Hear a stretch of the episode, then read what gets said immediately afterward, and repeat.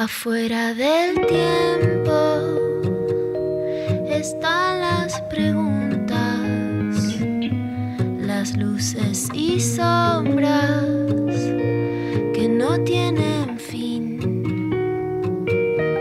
Ahí en la frontera están las señales,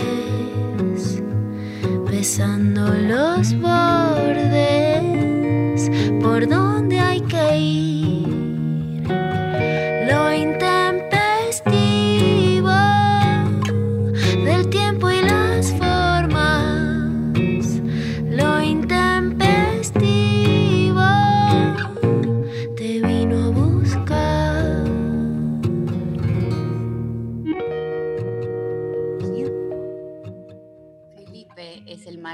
reina Isabel de Inglaterra.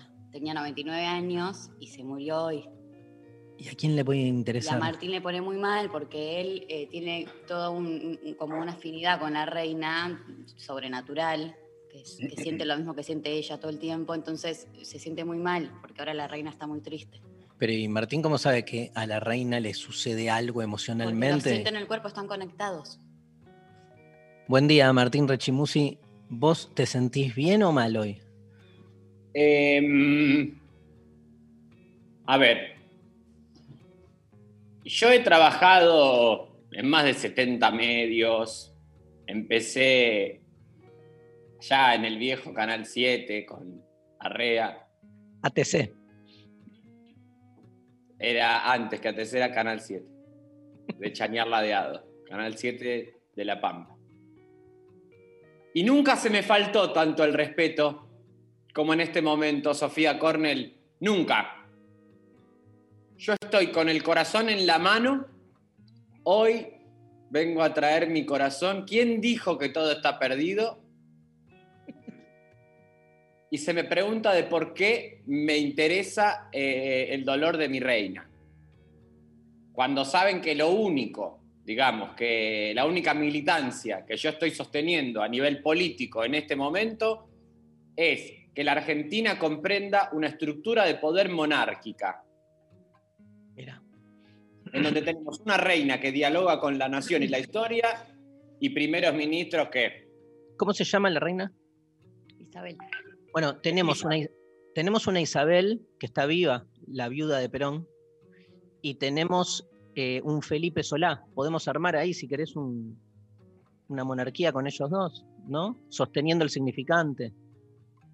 Yo creo que hay que fijarse en Argentina qué figura, qué mujer, digamos, figura puede este, ocupar ese cargo en la Argentina. Isabelita, boludo, ¿por qué no? Si se llama igual. Bueno, está bien, Darío. Yo no sé si vos estás al tanto de, digamos, de las cositas que estuvo haciendo Isabel en los 70, pero bueno. eh, Perdón, está afiliada al PJ, boludo. Yo no. Yo no. Ella sí. Bueno, de hecho, ya que esté afiliada al PJ, no puede participar. Porque una reina tiene que ser apartidaria. Apartidaria, exactamente. Exactamente. Bueno, ¿estás dolido? Estoy dolido. Estoy dolido. Me mandó un mensaje María Stanriver muy temprano. Sofía Cornell, otro mensaje. Lali, nada, obvio. Pablo González, nada. Están al pedo, Martín. Yo lo primero que hice cuando me desperté fue, me llegó un mensaje de mi amiga Carolina que decía, se murió Felipe. Y lo primero que hice, lo primero, fue mandarle a Martín un mensaje. Gracias, María. la importancia, ¿sabes? Sé que cuento con vos, sé que cuento con vos. Soy leal, Eh, soy leal. Yo, si quieren, les puedo mostrar que ya construí un altarcito, un féretro allá. No, No puedo creer, es como mi mamá, que le mando un saludo, acabo de hablar con ella. No sé si lo llegaron a ver. Para mi, para mi mamá, lo importante es quién te llama primero. Sí. O sea, ponele- No, es una pelotudez eso. O sea, tenés 24 horas para llamar a alguien porque cumple años, ponele. No tiene más valor el boludo que te llama primero. Obvio que sí. ¿Y por qué? sí, obvio. Porque, se Porque es que se lo Porque estaba es- acordando de antes. No, porque son hijos de una cultura meritocrática, utilitarista, eficientista y velocista.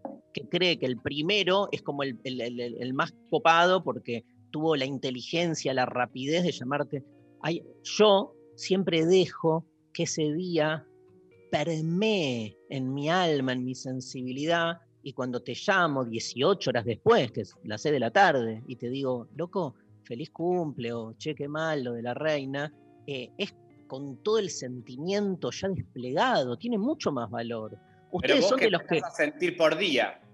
O sea, empezás a sentir a las cero horas del día que corresponde. dejo que madure el sentimiento, porque un Pero sentimiento puede madurar antes, puede madurar el día antes. Puede, pero ustedes entran en una carrera alocada de ver quién es el primero que me llama, el primero que me dejó el mensaje en Facebook. ah. Sí. Viste que hay gente que, que pone primero cuando ponen en, Instagram. Darío, no te podés tirar así contra la gente, contra tu madre y contra todo el mundo. Estás eh, intratable hoy. ¿Qué pasa? ¿Estás- ya, empezó, ya estás afectado por la cuarentona. Eh, un poco, es cierto. Ya molesta, ya, nadie aguanta más la cuarentena. Las La más restricciones. larga del mundo. Las restricciones. Yo, Yo, a- yo ayer, porque este, nosotros vivimos en una planta baja con ventanas que dan a la calle, a las cero horas empecé a contar cuántos autos pasaban para ver si realmente se cumplían las restricciones. Y después la gente que está al pedo es María, ¿no? Bueno. Claro, ¿ves cómo funciona? Doble Hacete vara. valer un poquito, María. No estaba el pedo, boludo, lo que estaba es evadiendo la situación que estaba viviendo, ¿enten- es distinto. Eh, vivir es, es evadir eh, la situación en la que uno está. Obvio. Bueno, pero nadie me preguntó, ¿cuántos autos contaste? ¿Cuántos autos contaste? ¿Cuántos autos contaste? No me acuerdo porque me, me estaba clavando un mezcal y me fui quedando Ah. dormido con la boca. resaca, esto es lo que pasa. Lo que tenés es resaca. El Pero mezcal no trae resaca. El mezcal no trae resaca. Bueno, vos fijate cómo estás en este momento. Estás todo vomitando, estás con un dolor de cabeza terrible, estás tirándole piedra a los vecinos. Toma, mirate en el espejo del Super Yo. Mírate. A ver. Lady, lady, lady. Estoy con el, con el libro de Tute que ayer presentamos que se llama Super Yo, que tiene un espejo en la tapa. Y te ves todo como este. Ay, qué lindo, Mar- Martín. Te autoves. lentes. Está muy lindo, Martín. Te autoves. Me puse unos lentes para que, porque me, realmente me vi eh, ahí en el espejo que pusiste. Y la verdad que tengo los ojos de muy hinchados. Se nota. Hay preguntas para el telemédico, ¿no, Sofi Cornell? Vamos a, a- hoy. Hoy tenemos un día tremendo. Tenemos una consigna. Bueno, las preguntas para el telemédico las vamos juntando para este, más tarde. Tenemos una consigna que tiene que ver con el sorteo de hoy. Hoy se A ver. cumplen, hoy se cumplen, entre otras cosas, Rechi y María, 72 años de un discurso famoso que dio Perón en un congreso de filosofía, aunque no lo crean, en la, ciu- en la provincia de Mendoza, en la ciudad de Mendoza, que después dio origen a un libro muy conocido de Perón llamado La Comunidad Organizada. Claro. Ese, ese discurso tiene mucha cita filosófica y, este, em, y tiene que ver con este Congreso de Filosofía del que después vamos a hablar un poquito. Cuestión que una editorial llamada Punto de Encuentro decidió volver a editar toda la obra de Perón. Voy a Muy Perón. Pero toda, ¿eh? Toda. Y, digamos, acá le muestro a Martín. Sí. Esta es la comunidad organizada. Son divinos los, los libros, ¿eh? Este es conducción política. ¿Y por qué no me mandaron a mí esta gente? Yo pregunto, ¿no? Porque sos monárquico, boludo. Cipayo. Cipayo. No hay nada más monárquico que el peronismo en la Argentina. Nada más monárquico. Ya te voy a conseguir. Este, y vamos a sortear qué, Sofi Cornell hoy. Sorteamos. Ah, perdón. No, María Stanriver, perdón, perdón. No, no está bien. Si Sofía quiere hacer mi trabajo a partir de ahora, yo no tengo ningún tipo de problema. No, quería que Escoltore me recordara, me Lo tengo recordara. acá, yo lo busqué, lo preparé, lo tuve a mano porque Sofi Cornell, barra escoltora, me, me ha mandado un guion con todo bien organizado para que yo lo pueda decir divinamente. ¿Qué sorteamos, Maru? Sorteamos, sorteamos la comunidad organizada y también conducción política, eh, respondiendo la consigna de qué personaje de la historia te hubiese gustado ser pareja. Ah, me Oh. encanta. Esperá, pero el sorteo que son los dos libros. los dos libros que uno, uno y uno, o Uno. los dos para No, la misma persona. me los quiero quedar yo, si puede ser. Yo te consigo porque este, van a salir por mes, van a ir como editando, nada. Vamos a tener todos los meses. Punto Bueno. de encuentro es la editorial y este, vuelven a, a editar la obra de Perón. Conducción política tiene prólogo de Carlos Tomada y eh, La colección se llama Cabecita Negra. muy buen título para la colección. Cabecita Negra. Y, el, y como- la comunidad organizada tiene prólogo que lo leí de Santiago Cafiero. Bueno, muy bien, divino. A propósito de esto que comentabas, Dari, sobre los discursos de Perón, eh, mm, es interesante también poner en diálogo que en el 50 y... eh, ¿cuándo? O sea, no, Eva muere en el 52, ¿no? ¿51? 52. 52. 52 me parece.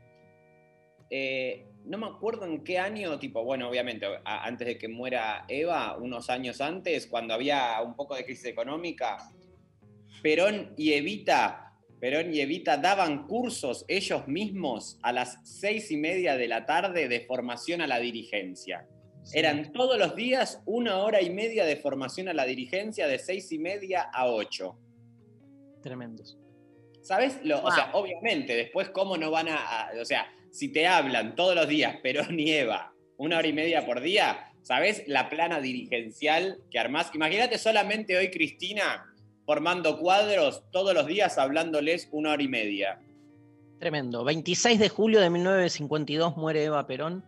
Evita estuvo presente el 9 de abril de 1949 en la ciudad de Mendoza cuando Perón da el discurso sobre la comunidad organizada, citando a Kierkegaard, a Spinoza, a Kant, cita a Nietzsche, cita a todo el mundo. ¿eh? Ah, sí. Es un libro, un libro impresionante, estrictamente filosófico. O sea, todos sabemos que no lo escribió Perón y hay como toda una duda acerca de cuáles fueron. No, no hay una, no hay consenso de quién fue el escriba, pero sí se sabe que hay cuatro o cinco personajes que tenían relación con la filosofía que estuvieron presentes. Hay mucha cita de lo que es la academia filosófica, pero claramente es un libro, la comunidad organizada, en el cual Perón lo que busca es sentar la tercera posición. Es como muy claro en eso. De hecho, a mí, de hecho, a mí una de las partes que más me, me siguen como provocando en el buen sentido es esta idea de la tercera posición, no tanto capitalismo, comunismo, que está muy presente, porque el libro va desde la filosofía a la geopolítica, sino, ¿sabes qué, este, Rechi, María? Cuando Per- Perón dice, no somos, no estamos a favor de ni del individualismo atomista, ni de el estatismo, digamos, totalitario. O sea, Perón, ojo que en ese momento la relación con el Estado era distinta. Él dice, nosotros ni individuo ni Estado, sino somos pueblo. O sea, la categoría que rescata Perón ahí como tercera categoría entre un Estado demasiado hegemónico y un individuo demasiado atomizado es la idea de pueblo. Y todo el peronismo es la representación, no me cabe duda, de ese otro. El pueblo es el otro.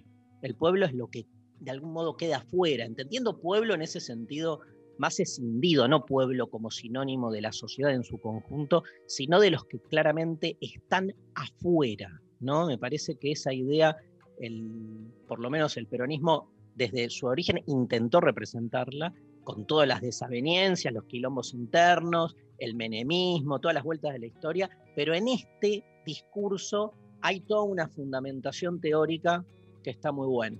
Después les voy a hablar un poco del Congreso de Filosofía, ¿dónde nos escribe la gente? Bueno, la gente nos que no es responde. el pueblo, la gente. La ¿no? gente que no es el pueblo. No, no, nos responde la consigna entonces. ¿De quién hubiese sido, qué, qué personaje de la historia hubiese sido pareja? De la historia en general. Hubiese sido pareja al 11 39 39 88 88 Mándenos audios también, por favor, cortos, concisos. Me hubiese gustado ser pareja de fulano por tal y tal. Eh, y a través de arroba lo intempestivo, en Twitter, en Instagram y en Facebook, ya están llegando mensajes. Sofía ahí nos hace la gran, eh, el gran escroleo entre todos los mensajes que están llegando. Así que nos escribe por ahí. Em, y ya vamos a contar nosotros, Rechi, eh, María y yo, con quién, a quién nos curtiríamos, ¿no? De, de- la, de la No, historia. pero, ¿Pareja o curtirías? Con una pareja curtís. Si no, es amistad, boludo. es- Está bien, pero no es lo eh, mismo. a Rihanna, dice Pablo González. Ah, sacadísimo. De la historia, aparte. ¿Qué personaje histórico. Todo personaje ¿En qué manual, en qué manual de historia aparece Rihanna, boludo? En el que edita Martín Rich. Exactamente. Te agradezco muchísimo, María. Gracias por este pie y quiero presentar, porque Darío no sos acá el único que escribe libros, eh, sino que, bueno, quiero contarles a todas y a todos que estoy largando mi próximo libro que se llama Heroínas de Telenovelas. Eh, y ahí, digamos, bueno, narro la historia de, o sea, es un nuevo horóscopo en realidad. ¿Qué heroína de telenovela sos? ¿Qué, mm, qué tomas como, digamos, como estilo? ¿Estás más cerca de Felipe Piña o de Sí. Pacho Donel? Felipe Piña. Estoy más, mucho más cerca de Felipe Piña, bueno, porque con Pacho Donel, digamos, he tenido. Bueno, no quiero contar mucho el inconveniente que tuve con Pacho O'Donnell. Él me vendió en el año, a ver, un departamento en el año, un monoambiente, en 11, eh, que él lo usaba, se puede decir la palabra bullying, Sí, sí. pero no bullying de, digamos, porque hay que aclarar porque hay mucha, mucha gente joven escuchando, y el bullying, Bullying- para ellos ¿Bulín de garche o bulín de, de trabajo? Eh, termino la idea de lo que estaba diciendo, Dari, que habiendo tanta gente joven, hoy el bullying es un flagelo en donde una comunidad se organiza para maltratar a una persona. En el caso de la generación, digamos, crecida al calor de los 80, viendo, digamos, las películas de Olmedo y Porcel, entienden que el bullying era una piecita que vos tenías en el centro, Ese por soy fuera yo. de tu casa, ¿eh? Ese, ese soy yo. Ese sos vos, Sí. que tenías un bullying en eh, ahí la calle Pasteur, en la calle mm, Pasteur y, y- Y y Córdoba. no, al lado de la AMIA. Ah, bueno, ahí tenías un bullying. Este, mm, un bullying, digamos, en ese momento era eso, ¿no? Un departamentito de trampas. Y este, Pa- eh, Guillermo O'Donnell, hermano de Pacho O'Donnell, me venden los dos un bullying que tenían Tío de María, ¿no? 12 mil dólares, tío de María, de María Stanriver. María, te estás enterando que, bueno, ellos son tus tíos. Estuvieron en tu bautismo. Me venden un bulín a 12 mil dólares y cuando llego estaba eh, ocupado por unos gitanos. Yo trato de sacarlos a los gitanos con mediación judicial, nos enfrentamos cuerpo a cuerpo. Eh, yo pierdo dos falanges en esa lucha y este, jamás eh, Pacho O'Donnell se hizo cargo de esto. Podemos escribirle a Pacho, yo lo conozco. ¿Querés que lo llamemos al aire? ¿Querés que lo llamemos? no, no tanto, no. no. Ah. Lo llamamos de una y le digo, vos me vendiste. Yo no, vos sabés que yo no tengo ningún problema en hacer eso. Vos sos capaz de muchas cosas. Yo lo llamaría y le diría, mira, vos me vendiste un departamento, Ay, se muere. que haces Pacho, vos me vendiste un departamento. Pacho es el que hace este, mucho ejercicio. Sí, con 80 años se le ven los músculos. ¿Cuál es el nombre de Pacho? Francisco Francisco. debe ser. ¿Por qué debe ser? ¿Quién ¿Y por qué? dice? Pancho le dicen a los franciscos. Y pero este es Pacho. Debe pero ser Fras Francisco. Es Francisco entonces. Francisco O'Donnell.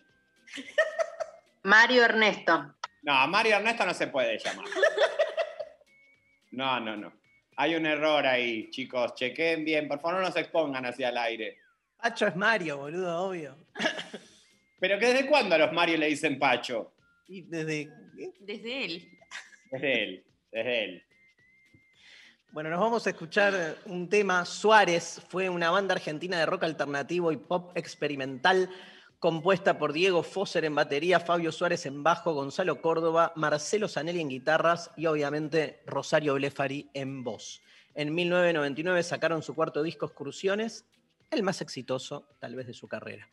Rosario este, fue mm, una cantante, actriz y escritora argentina, considerada un emblema del rock independiente desde la década del 90. Luego del alejamiento de la banda en el 2001, 2001 comenzó su carrera como artista solista, también, bueno, como actriz, por ejemplo, en la película, recordarán muchos, Silvia Prieto de Martín Rechman, eh, se nos fue, ¿no? Este Rosario el año pasado, en julio del 2020, y escuchamos este temazo, tal vez el más conocido de Suárez, Río Paraná.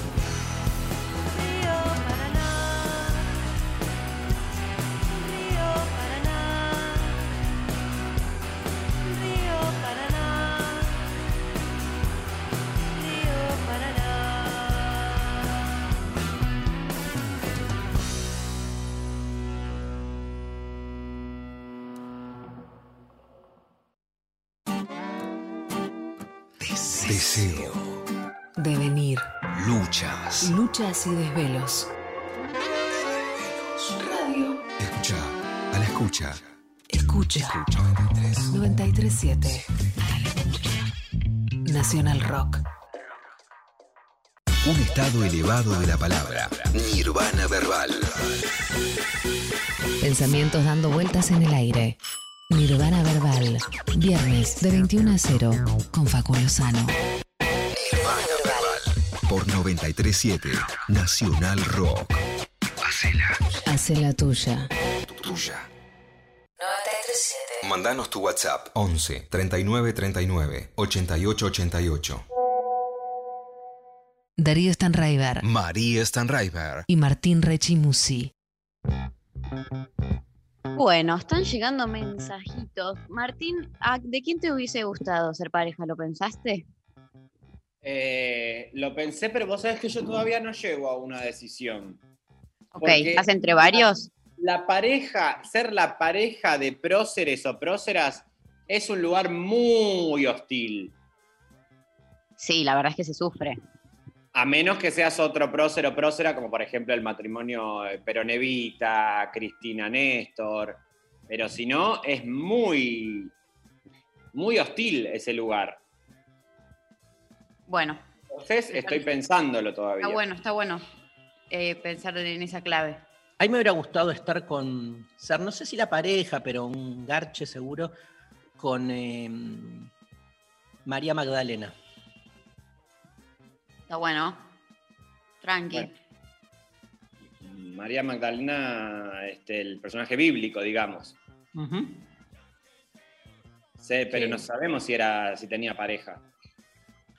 No importa, Martín. No importa. La verdad que tu Ah, pareja muere apedreada, ¿no? o sea, muere muy sórdidamente. No, no, Jesús la, la redime. Ah, la salva. Claro. La estaban, la estaban apedreando y. Pero entonces Jesús era el novio de ella. O sea, vos querés ser Jesús después de todo. Jesús me interesa también. De hecho, mira, eh, creo que si hacemos eh, una ficción de Polka, Jesús, eh, yo creo que vos tendrías que interpretar el rol de Jesús. ¿Doy el casting? Yo creo que sí. Está bueno porque tenés el pelito largo. ¿Quién haría de. Esto. Si me das un Pon- ratito, yo, digamos, te armo todo. El... Uy, sí, sí, Vos sí. sos el Poncio, Pilatos. Vos de- No. sí, sí, boludo. Mirá El, la el malo, porque es el enemigo. es el Yo enemigo. quiero ser el malo, siempre, obvio. O Herodes. Herodes no sé quién es, o sea, tampoco, primero también tendría que ser a ver un poco más de la Biblia para armar este casteo, pero por ejemplo, a José el carpintero, que va a ser tu papá, por ejemplo.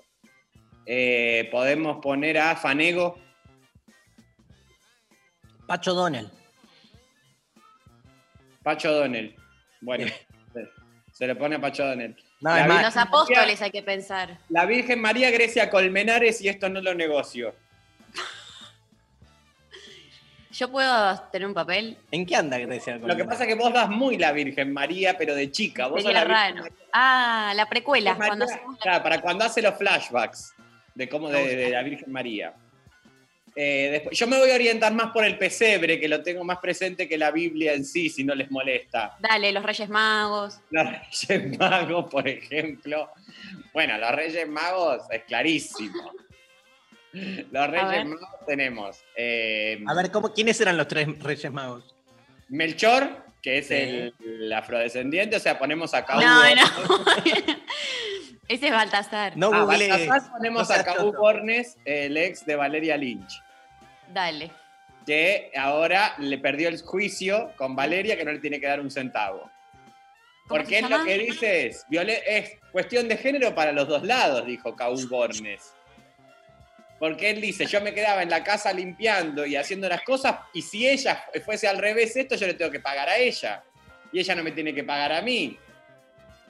Dice Caú Bornes, que ya está contratado para Baltasar. Bien. Tenemos a Melchor, sí. Melchor Pose. Eh, Melchor cuál era? Un el más viejo. Sí. Puede ser Melchor Pablo. González me gusta mucho, Pablo González me gusta, el perilargo. Sí. Y Eh, Gaspar te falta. Gaspar era el viejo. No. Anchart lo ponemos. ¿A Charry? Anchart. El abuelo de Dibu. Anchart. Alberto Anchart. Lo ponemos a Alberto Anchart.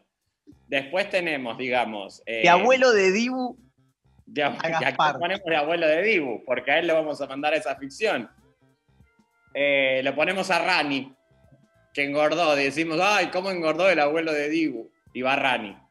Y Germán Kraus Ya, no, a Germán Cabra lo llevamos para esta ficción porque él es da romano. sol- soldado romano. No, él que haga de ahí de un extra que se preocupa. Eh, tenemos Tengo un papel, tengo un papel fundamental, que es Lázaro, el que está muerto y, y- y que Jesús lo resucita. Tiene que ser alguien así como muy desgarrado, viste, medio hecho mierda. Y bueno. eh, a ver, se me ocurren nombres no se pueden decir al aire. O sea, Eh, a ver, bueno, hay muchísima gente, digamos. No, no digas, no digas. Porque después se pone bien en realidad. Santiago Val están diciendo, chicos, con un mal gusto, la verdad, un mal gusto, un mal gusto, Sofía. Este. Necesitan. Bueno, María Magdalena. ¿A quién ponemos? Ah, ¿quién pones de María Magdalena? A Paola Krum. María no sabe quién es Paola Krum. Solo de nombre. Bueno, María, o sea, si vas a laburar en esta castinera, tenés que empezar a mirar un poco más. O sea, porque Yo te estamos puedo hacer el, el casting joven. Yo quiero que esté Julieta Prandi en algún papel. Eh, bueno, cómo no, no hay problema. O sea, siendo Jesús te tengo que conceder todo, Dari, porque es. Eh, ¿Judas quién es? ¿Cómo? Judas.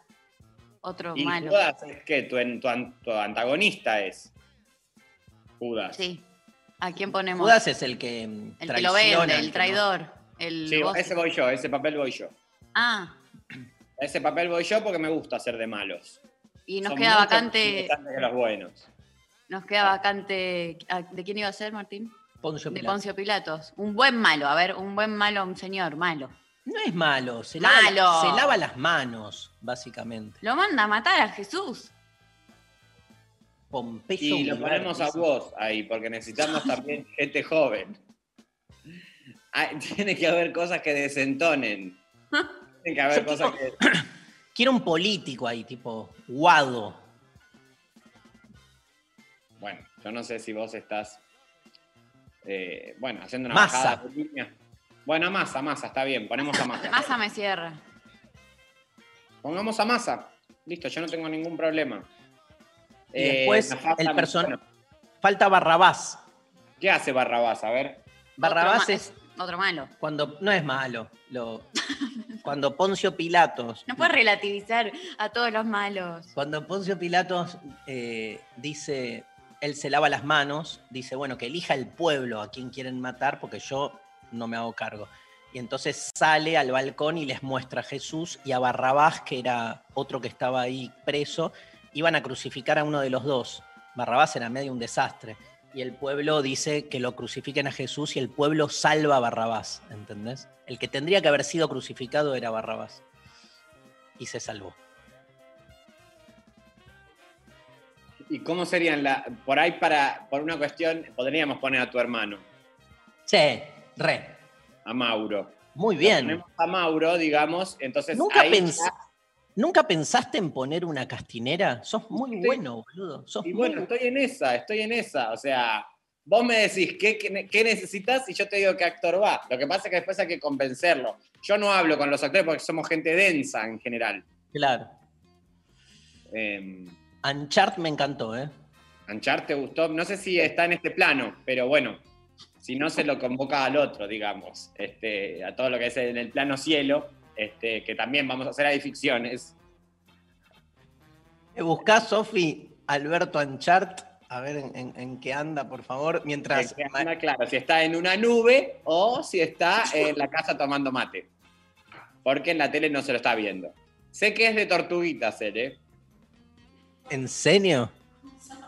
Mira, Vive en tortugas. Vive en tortugas. Lo cruzaba mucho en una heladería. nombre de la heladería. Eh, chocorísimo creo que era. Y esto es todo datos reales.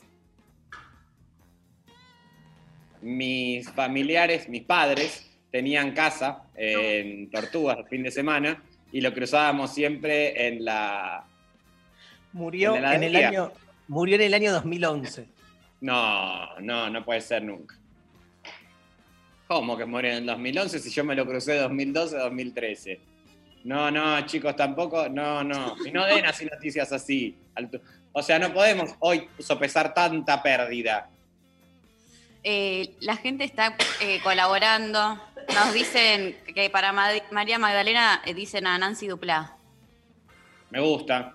Puede, puede andar, puede andar. Eh, y después dicen, buen día, el especial de Portal, dos fundos de Navidad es excelente, ¿lo vieron? ¿Qué? No entendí. nada. Dicen, parece que hay un especial de Navidad ¿De, de, quién? de Portal. ¿De qué portal? ¿De Javier Portal? Yo leo lo que llega, no tengo la información después de que. Pero la gente nos dice cualquier cosa. En un momento vamos a estar mandándole un beso a Micho, Tito, Cabezón, porque así somos también. Parece que Alberto Anchart, eh, bueno, sí, efectivamente ya está trabajando, digamos, en lo que es la Castinera Cielo. Ahí lo están reclutando allá. Ganó tres Martínez Fierros. Ah, En este plano, no en el de allá. Ah, Porque en este, también en este. estamos con Ventura hablando para hacer una entrega de premio Cielo. El Vergalanga. ¿Cómo?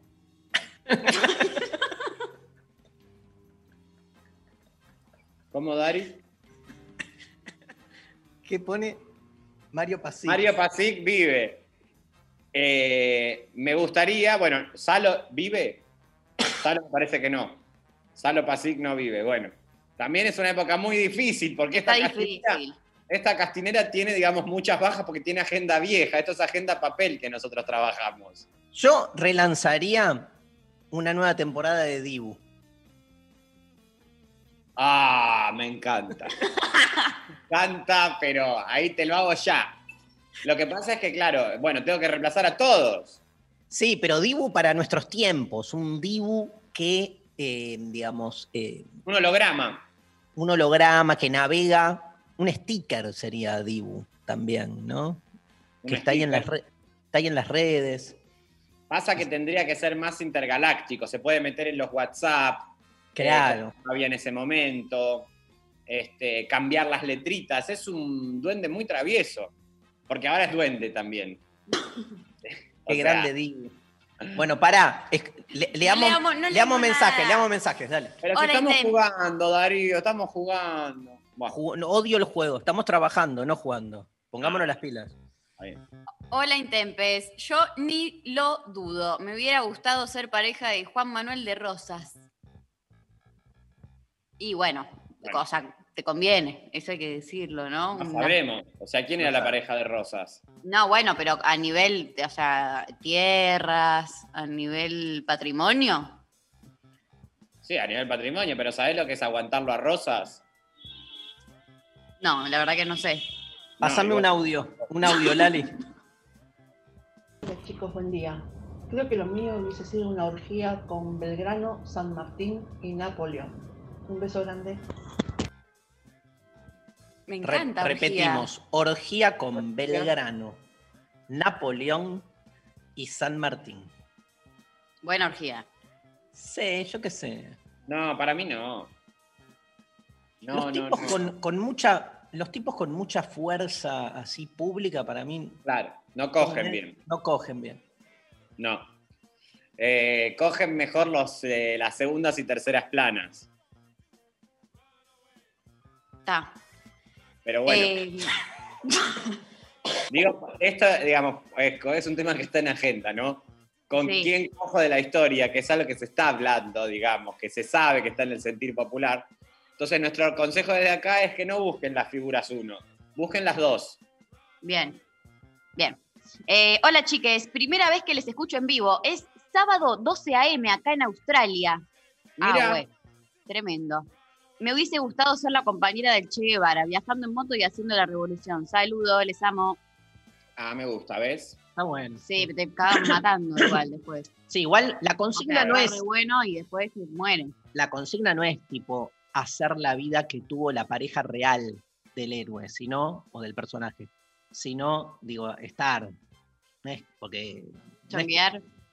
no, lo que digo es que no, no es que haces el papel de la que fue Sí, la esposa de Rosas, es como Inventamos otra. No es que hay que reemplazar algo que ya pasó. sí. Hola, Intempes. Me hubiera gustado ser pareja de Freud y que me psicoanalice toda. Jaja, sole de caballito. No, Sole, pará, pará. Te tenemos que frenar, hermana. Pará. O sea, siendo la pareja de Freud, no sabes la que te esperaba. Terrible. O sea, iban a investigar con vos, te iba a enloquecer. Ibas a hacer eh, un, un- un capítulo en un libro de hoy. Total, está bueno eso. Em, Y a vos, Rechi, ¿no te hubiera gustado ser este, la pareja de Ni Marshall? Sí, re. Sí, boludo, sí. Me encanta. Me encanta. Sí, mal. Eh, ella, ¿quién era la pareja de ella? No sé. No sé. Sí, pero la amo, la amo, la amo. Ah, pasame otro audio, Lali. Hola Intempestives, feliz de poder escucharlos hoy. Eh, ¿Con qué personaje formaría pareja de la historia? Con John Lennon eh, y, hacer- y escuchar música y mm, hacer la revolución desde la cama me fascinaría. Beso. Genia. Lennon, era- para mí era, un- era, era medio sweetie, ¿viste? Era como un dulce, John Lennon. ¿no? Dulce. Eh, el otro día eh, investigamos un poco sobre la vida de Yoko Ono y la verdad que, lo- o sea, el punto menos destacable de su currículum es Sí. justamente la, ser pareja de John Lennon. Claro. Ella venía de una familia aristocrática, después pierden todo, se escapan, o sea, tiene como todo un derrotero de vida eh, muy complejo. El padre era inventor. Bueno, Mira. Hizo, hizo varias cosas, dice Pablo González, Nini Marshall con Juan Carlos Torri. Es verdad, pero Juan Carlos pero no Torri eran era. pareja. No, era la pareja de. ¿De quién? No de, la, de- de la mamá de Cibrián, ¿no era? ¿O me estoy equivocando? Ah, de mm, Campoy, de Ana María Campoy. ¿No eran Campoy y Torri, pareja? Ah, no, no, sé- no sabemos tanto. Me Darío. encanta que, que no puedo gas- nada, porque ni sé de quién hablan, pero puede ser. Pasa que tu generación, María, es una generación que no tiene farándula. Tenemos Instagramers. Sí, pero, ¿qué, pero qué, qué te pregunto? Steffi Demer. Y bueno, ella fue pareja de Grego Roselo y después ahora está con el tenista. Muy bien. Pareja de Claudia Casablanca. ¿Quién? Casabianca, es, es una, una tenista, ¿no? Claudia Casabianca era una tenista. Ay, Dios. ¿Quién es Claudia Casabianca? Es, era una tenista, posta. Torri se casó con Analía Gadé. No, sí, la verdad que bueno, esto es lo que la gente está preguntando en la casa. Mi abuela, mi abuela era fan de Analia Gade. Y sí, cómo no serlo. ¿Quién es Analia Gade? ¿Actriz? No, una Mirta Legrand era, ¿no? Era- Era una lady, lady, lady, una conductora. Pero vos, eh, María, también podés aportar un poquito de farándula Instagramer hoy día. Sí.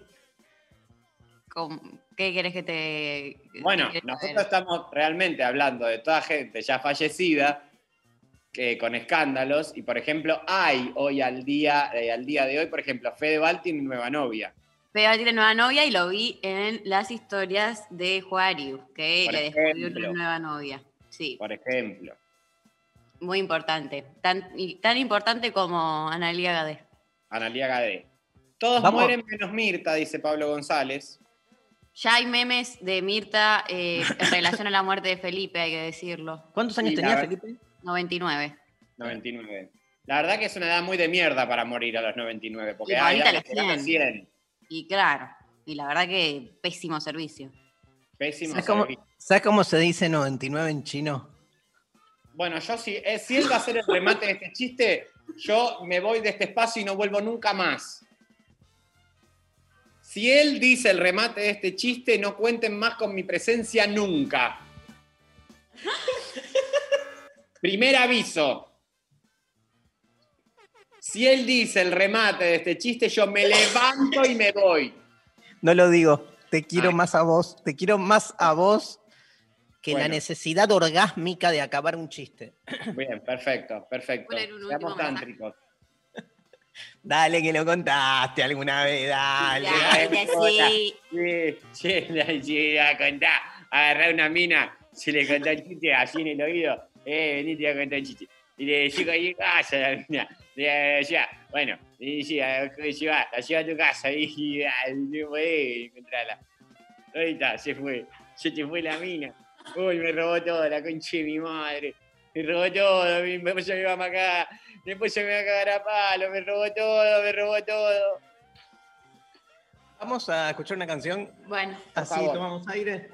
Eh, así este, tomamos un poco de aire. Vamos a escuchar a Martín Buscaglia, un genio, un gran músico uruguayo, eh, tanto con su banda, los Bocha Makers, como en su formato hombre orquesta o solo con su guitarra, ha girado por toda América y Europa, Paralelamente tiene proyectos a dúo, por ejemplo, con Kiko Veneno, con Yusa, Julieta Venegas, Lisandro Aristimunio, Fernando Cabrera, obvio, este, y Os Mulieres Negras. En el 2004 sacó su tercer disco que se llama Ir y Volver, y ese tema vamos a escuchar ahora en Lo Intempestivo Martín Buscaglia, Ir y Volver.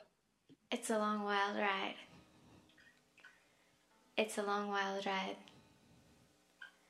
It's a long wild ride. okay. Um, it's a long, wild ride, and sometimes we are tired when we reach our destination.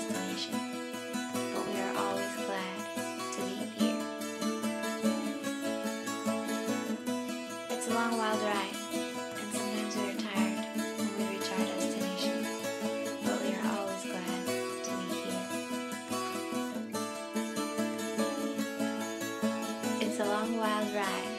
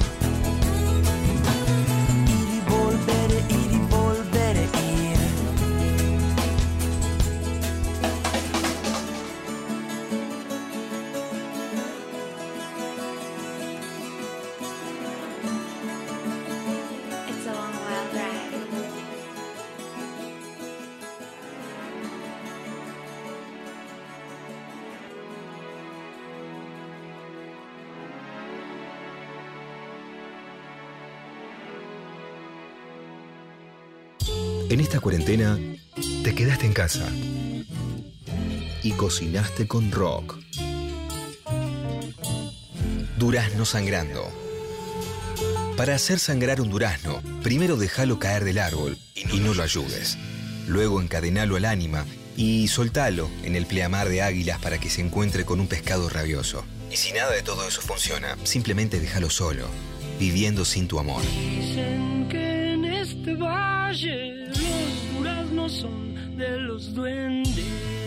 Eso sí, nunca, pero nunca lo hagas llorar. Cuídalo. Y el durazno partido ya sangrando está bajo En medio de cualquier pandemia, el rock tiene sus recetas. Cuídate para cuidar. 937 Nacional Rock.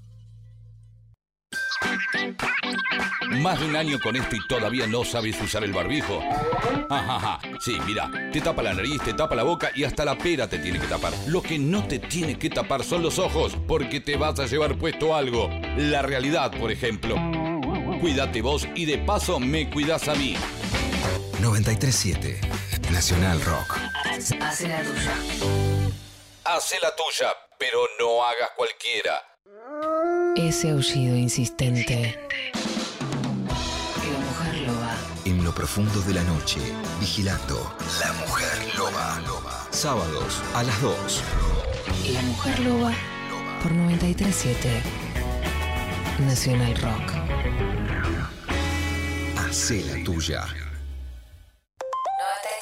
Estamos en Twitter. Arroba Nacional Rock 937. Darío Stanraiver María Stanraiver. y Martín Rechimusi. Bueno, le damos la bienvenida en este tercer bloque del programa directamente. Creo que no está en San Pablo porque, bueno, con todo el quilombo que hay en este momento, se fue al Amazonas a chequear un poco las nuevas variantes o las nuevas cepas. Este, sobre todo la Manaos está desde un barquito en el Amazonas. Ahí nuestro gran colega, amigo, bueno, cobra un sueldo, ¿no? Por esto que, que hace acá, como todo lo que hace, este, nuestro amigo el telemédico. Telemédico, ¿cómo estás? ¿Estás ahí con la cepa de Manaos? Estoy con la cepa de... ¡Fuera, cocodrilo! ¡Hijo de puta de mierda, fuera! Te voy a cagar a trompadas, hijo de puta. ¡Hijo de puta! Pero es, es un hermano de la naturaleza. Sí, pero quiero comer. Yo traje comida para tener latas de atún, palmitos, latas de palmito, Si lata de palmi- tenés los palmitos ahí. Todo el Amazonas. ¿Cómo? Todo el Amazonas es un bosque de palmitos. Sí, pero yo quiero enlatado. No me gusta el palmito ese, no es bueno. Prefiero en lata. Jardinera, viandada, ananá. En La, ja- la jardinera. ¿Usted cómo la come cuando, o sea, le pone mayonesa o Mayonesa. aceite? ¿Qué le pone? Nesse maçanete. ¿Qué? Mayonesa con aceite. Mayonesa y aceite. Y vinagre. Se come mayonesa y aceite. Hay aceite. ¿Y qué, tiene alguna novedad para contarnos sobre la pandemia, el avance, la Ah, cepa? todo para el orto. Todo, todo Ah. Descontrolado. Es un bardo. Es un bardo. La gente se caga enfermando. Cada vez más gente. Y nadie tiene nada. Nadie sabe cómo salir. Claro. Nadie sabe cómo cortar con este bicho. Que es terrible, que es el demonio. Sí. La Bien. gente acá, para allá. Bien Jair igual, ¿no? Su ídolo. Sí, muy bien. Él estuvo bien porque él no se contagió. No sé, él no, se, no tiene nada. Tomó dióxido de cloro. Ya. Yo no lo recomiendo. Yo recomiendo el mayo aceite. ¿Y eso eh, cómo se toma? ¿Un- ¿Todos los días? ¿Qué es el mayo aceite? ¿Qué es mayonesa y aceite licuados? Yo estoy vendiendo, yo estoy vendiendo un mayo aceite que es por dos, no puedo decir la fórmula, pero por dos partes de mayonesa, tres partes de aceite. se pone con la mini pimer, se mezcla, se come, se embadurna, se snifa. Para snifar es necesaria una paja gruesa. Ah. Hacerse una paja gruesa, hacerse una paja fuerte. Háganse una buena paja. Y así se snifa. Que la, el- Mayoseite. Un mayoseite. la mayoseite tiene como la misma textura que el semen. Parecido, parecido. Ser parecido. eh, pero es la- los estudios que he hecho, mis estudios científicos, con 30 personas, solo 15, solamente 15 fueron infectadas con el virus. Bien, Pero- el mayoseite. Prendió el mayoseite, no prendió bien. 50 Es verdad, Ya. es verdad, estuve por ahí, me llegó un comentario que usted está como investigando la producción artificial de semen, como que quiere crearlo por fuera de su producción natural. Se llama célula de vida. Se llama célula de vida y presenta la solución a mucha gente que quiere por ahí reproducirse, tener hijos y no tiene, digamos, la célula de vida correcta. Una mujer lesbiana que hace tijereta con otra mujer. Tijereta. pegan vagina con vagina. Aplauden sus vaginas, las mujeres lesbianas. Aplauden las vaginas. Hacen un aplauso y envasan vacío y dicen, por ejemplo, no queremos tener contacto con un hombre, compran célula de vida. Una- Un hombre que tiene pene con otro hombre sale y juega al espadeo, hacen espadeo, ponen los dos penes juntos y chocan, y pelean y juegan. Juegan al espadeo, dos varones, gays, homosexuales, desviados. Y dicen, ninguno de los dos tiene óvulo. Compra célula de vida. En ¿Cómo lata. Viene en lata, como el durazno. En almíbar. En almíbar hay distintos sabores de célula de vida. Almíbar, paprika, picante, pimentón. Hay para cada elección. Paprika es pimentón, dale. Paprika no es pimentón, son distintos. Son distintos. Sale mucho sabor. eh, eh, el que más sale es tutti frutti. Mm, qué rico. Siempre desconfié del, del tutti frutti, porque es como que te meten todo, ¿viste? Te meten todo, sí. Meten todo. Te meten de todo. Cuando se juega el tutti frutti, vale lo que sea. También hay un juego de palabras. Tutti frutti. Sí, yo jugué en pasapalabra. ¿No me vio el otro día? ¿No me vio el otro día con Iván? Con Iván de Pineda que compró célula de vida. Él Ah, fue el primer cliente. Del Compró otro lado, Sí. competí con. No, usted no, no conoce acá los actores y actrices argentinos, pero competí con la señora Nazarena Vélez. Nazarena, sí, Nazarena Vélez, célula de vida necesita. Y bueno, teníamos que adivinar canciones y esas cosas. Estuvo muy, muy divertido. Bueno, hay un montón de. Gané, gané. Hay un montón de, de preguntas para usted, telemédico. Vamos. bueno, empezando por eh, la pregunta de Tiago, que por Instagram nos mandó, ¿algún consejito para uñas encarnadas? Uh, la uña encarnada es una porquería. Porque no se la pelea con nada. La uña. eh, a ver, vamos a ir por parte. ¿Qué es una uña? ¿Qué es una falange? Mucha gente usa en el sexo los dedos. Por ejemplo, las lesbianas. Cuando Sí. no hacen tijera. Y las uñas no están bien cortadas. Y raspa. Sí.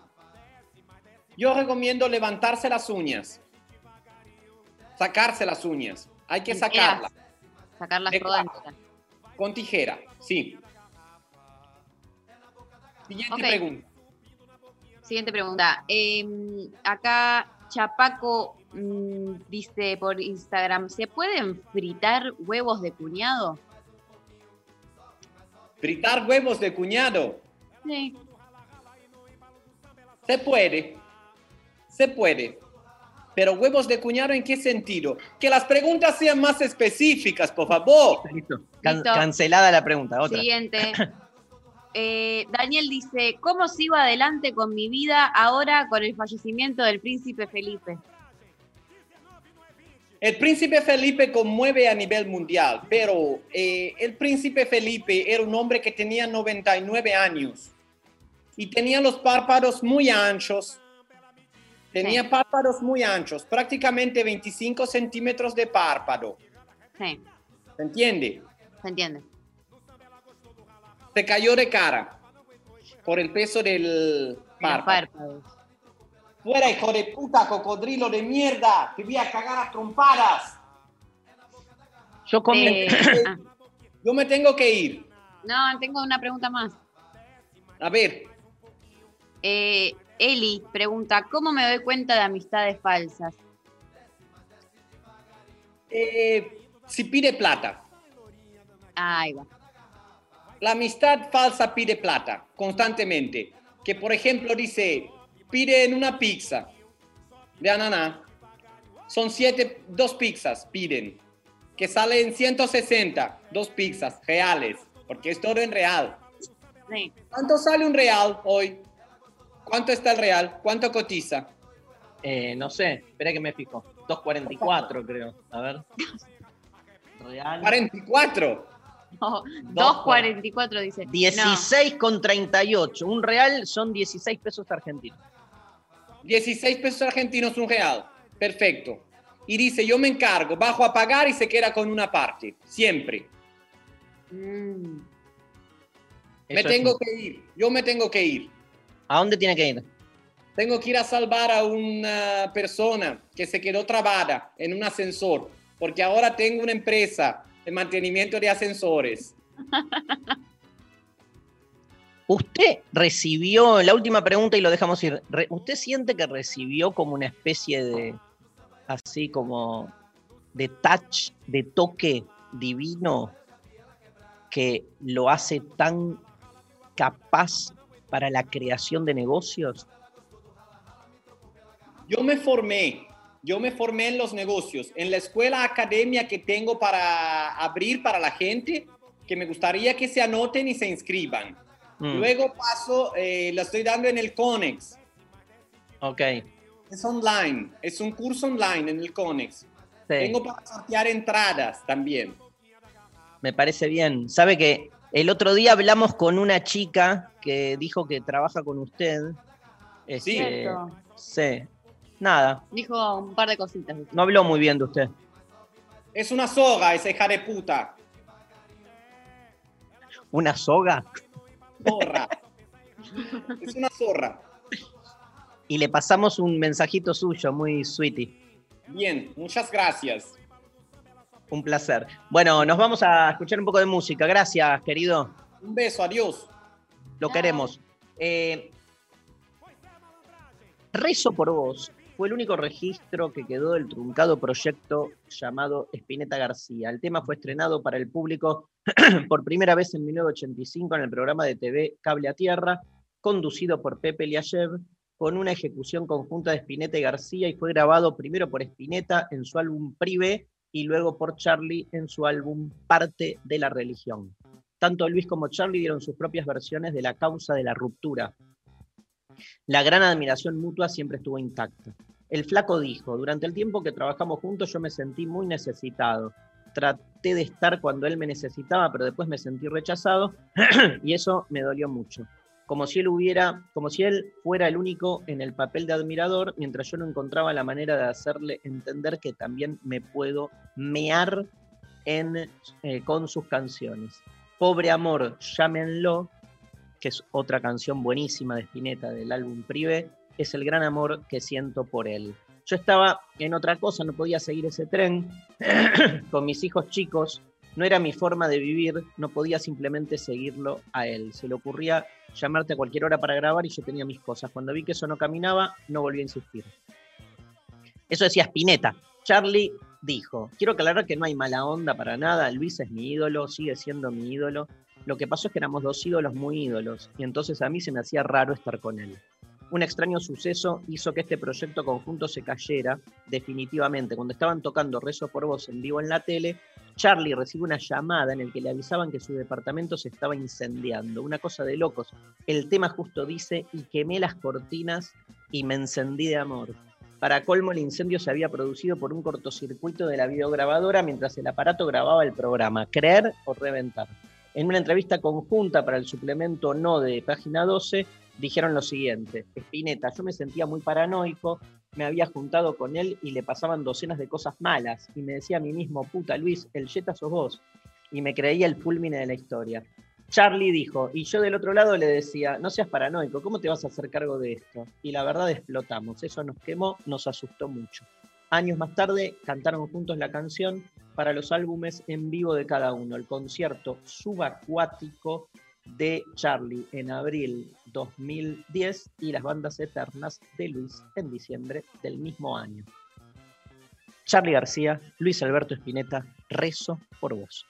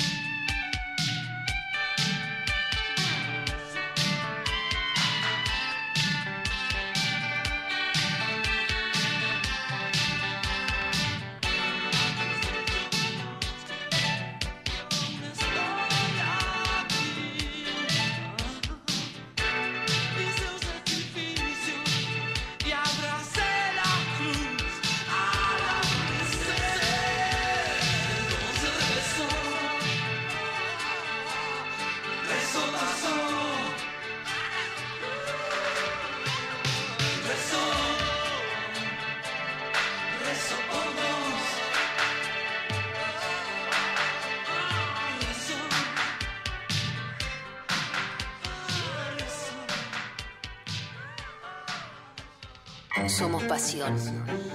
Somos acción. Somos emoción. Somos 937. Nacional Rock. Las bandejas están girando. DJ Time. La pista te está esperando. Domingos de 0 a 2. Con Claudio Ferraro. DJ Time. Por 937 Nacional Rock. Hace la tuya.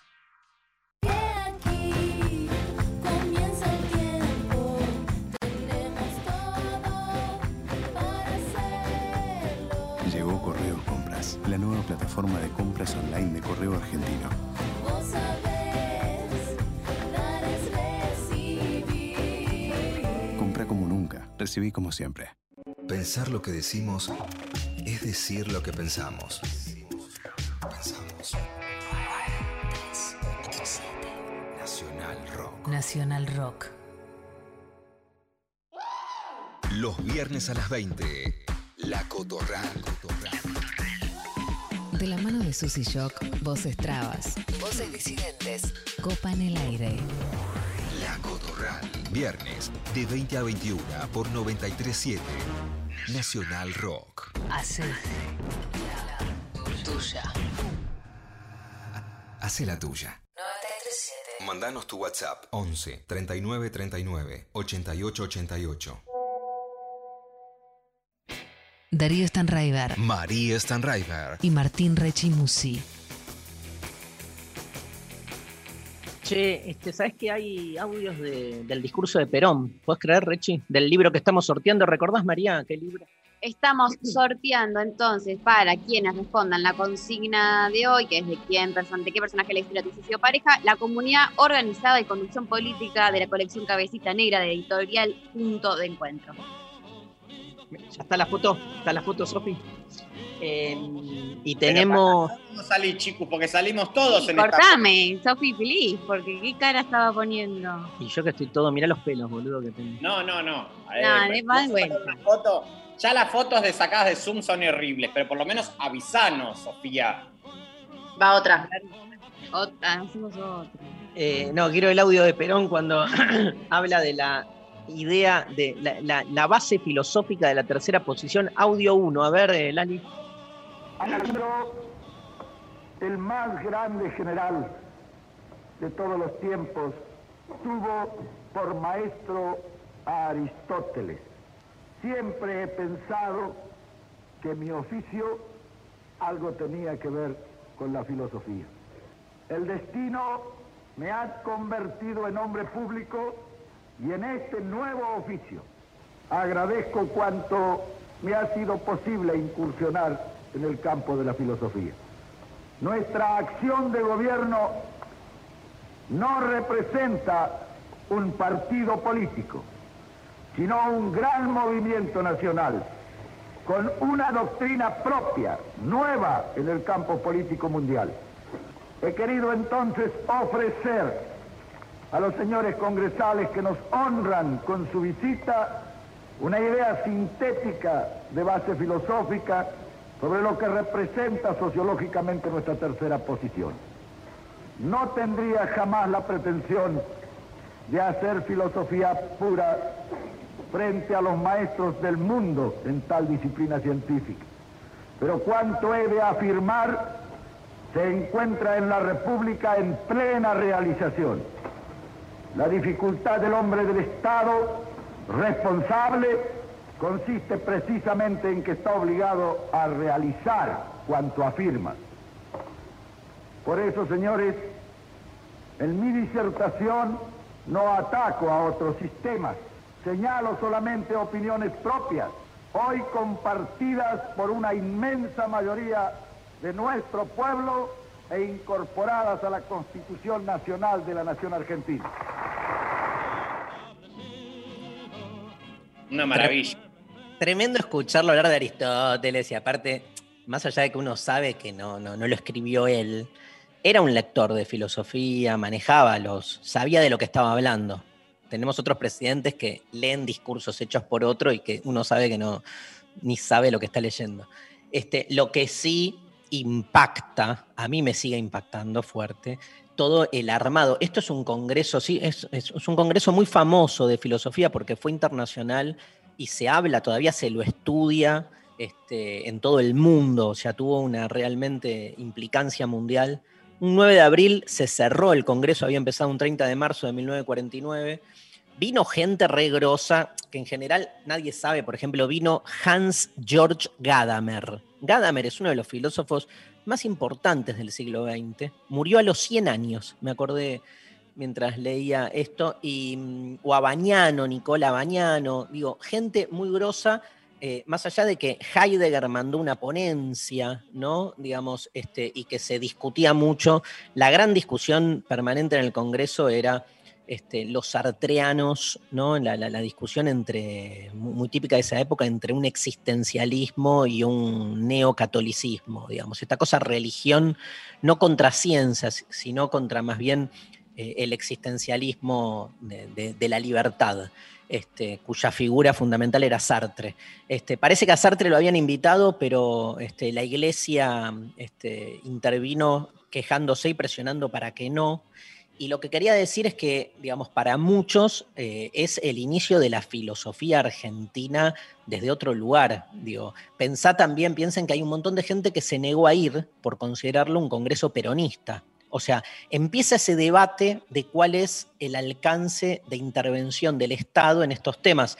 Eh, esto fue, estaban todos los ministros, Perón, Evita, el Congreso fue este, sentenciado, declarado este, como eh, un hecho fundamental del país. Y bueno, este, tenías también a todo el aparato del Estado ahí atrás, cosa que hizo que muchos este, pensadores que no eran del palo peronista o aledaños decidieran no ir. O sea, se armó una grieta y sigue existiendo esa grieta. Igual a mí me queda como interesante, digo, este, después de tantos años, la discusión de si hay un pensamiento nacional, ¿no? Argentino. Porque viste que la filosofía, Martín, María, tiene algo como muy universal. Los temas son muy, viste, el amor, la muerte, la felicidad, pero es cierto que tienen una bajada propia del lugar del, del cual, digamos, se la, se la enuncia. Este, después sí, tenés gente muy nacionalista desde lo filosófico, diciendo hay una filosofía nacional. Este, y también es cierto que frente al etnocentrismo europeo, defender la diferencia argentina es una manera de defender la diferencia. Está bueno también. Este, a mí me asusta cuando te aferrás en, en- en esa cosa hipernacionalista berreta. Y pero porque te puedes, puedes caer en un conservadurismo como muy fácil, como que es, ¿no? Como que puedes pasar de, eh, de- de luchar contra esa cosa más homogene- homogeneizadora, universal, pero terminar como aferrándote demasiado a lo particular y cagándola también. Y cuestionás y, digamos, repetís lo mismo que cuestionás en algún punto. A mí me resonaba esta parte del discurso donde él habla de, eh, digamos, no, no cometería el error de ponerme de hablar, hablar de filosofía frente a grandes maestros, ¿no? Como bajándose el precio, eh, pero después devolviéndoles con esto de la moral gobernante o la moral de quienes ocupamos este lugar o este oficio, tal como él lo, lo establece, ¿no? Porque no deja de ser un oficio, eh, es que estamos obligados a realizar cuanto decimos. Tremendo.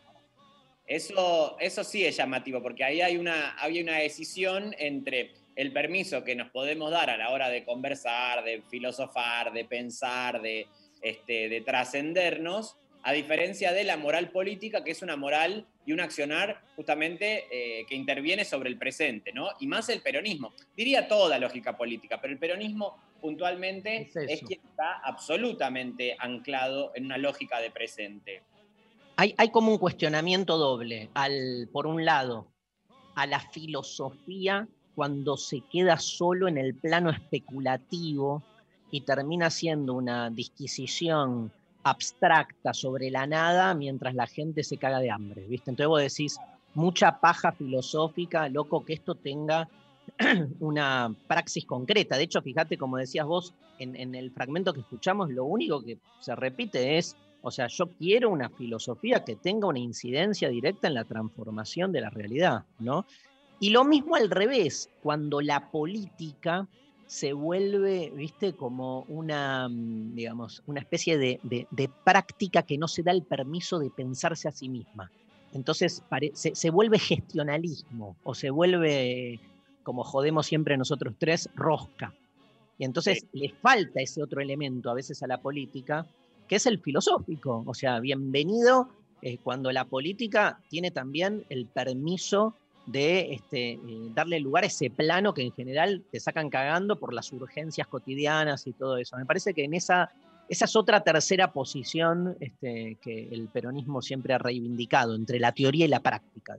Sí, y que es algo que hoy, eh, esa, esa lógica, me parece, por los tiempos compulsivos que vivimos, eh, en el mundo, digamos, no hay muchos gobernantes, o bueno, al menos del mundo occidental, que es por ahí al mundo que tenemos un poco más de acceso, que estén planteando, además de solucionar problemas urgentes, un modelo eh, de país o de futuro o de humanidad, y parecería como que la, búsqueda este, de anclar las acciones del presente a un lugar, por lo menos utópico o un faro, están este, imposibilitadas, ¿no? Como que eso no existe más. Eh, en, en la política, digamos, hay obviamente una multiplicidad de definiciones de qué es la política, ¿no? Algunas más caretas, otras menos, pero a mí siempre me ha interesado un poco más pensar a la política como asignación de valores y gestión del conflicto, ¿no? Como en- desde esos dos lugares. Y hoy creo que este lugar, este, este, todo este aspecto de pensar cuáles son los valores que deberían sujetar, y no valores desde un lugar moral, eh, sino de formas de organización de la sociedad, de cómo, digo, por ejemplo, la categoría de representar hoy trabajadores. Bueno, ¿es correcto pensar así? ¿Es correcto pensar la representación política de los partidos populares de los trabajadores cuando eh, los, quienes ocuparían ese lugar no se autoperciben trabajadores? No es que no lo sean, pero no se autoperciben tal cosa. O lo mismo con esto de nosotros tenemos la calle, ¿no? O la movilización popular. Bueno, ¿qué pasa con esas resignificaciones, con esa gente? ¿Qué es lo que siente que está viviendo, atravesando o componiendo cuando están en una manifestación popular? Entonces, necesitamos de alguna manera suplir, porque ni siquiera digo volver a la estructura propia del siglo XX, ¿no? en donde debería haber una filosofía o un lugar o un norte o un faro de hacia dónde este, llevamos nuestras acciones, pero sí de alguna manera suplir, porque si no es solamente gestión de urgencia, ¿no? el gobernar como gestión de urgencia. Es- pero es, ese es el- el- la derrota de la política y el triunfo del gestionalismo. Claro. Que yo no estoy en contra del. O sea, para mí una política sin gestión es cháchara, boludo, es paja. Pero cuando el gestionalismo se vuelve todo, es burocracia. Y entonces se pierde la, la política. Ahí estaba leyendo un reportaje a alguien que fue profesora mía en la carrera, Alcira Bonilla, hablando del Congreso de Filosofía y nombraba la escasa participación de mujeres, obvio, obvio, y que habían muy pocas y, y- y- y- y no en presencia, sino con, era, era más común en esa época mandar tu eh, ponencia y que te la lean.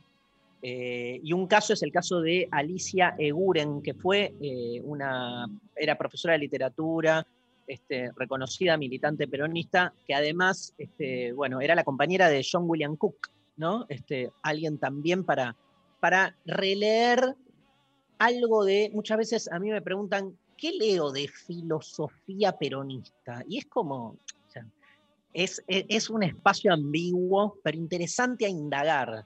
Por ejemplo, John William Cook me parece interesante, digamos, no porque funde una filosofía, porque no, pero sí te das cuenta que está hablando de lo mismo desde, desde otro lugar.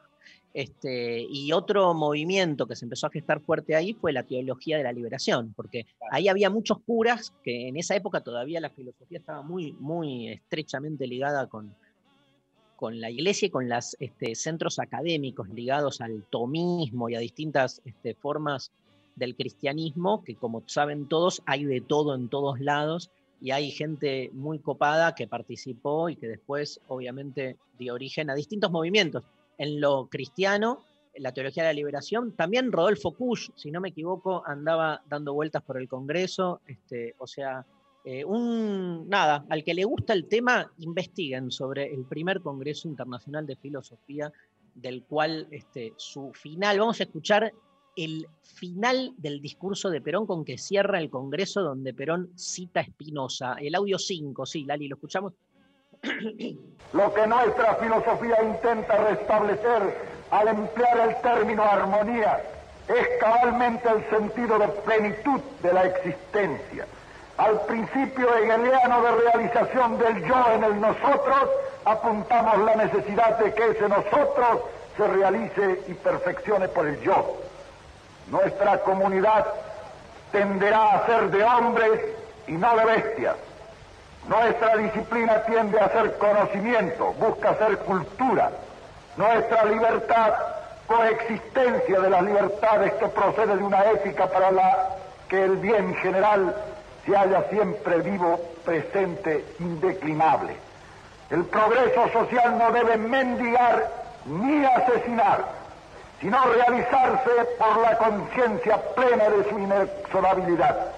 La náusea está desterrada de este mundo, que podrá parecer ideal, pero que es en nosotros un convencimiento de cosa realizable.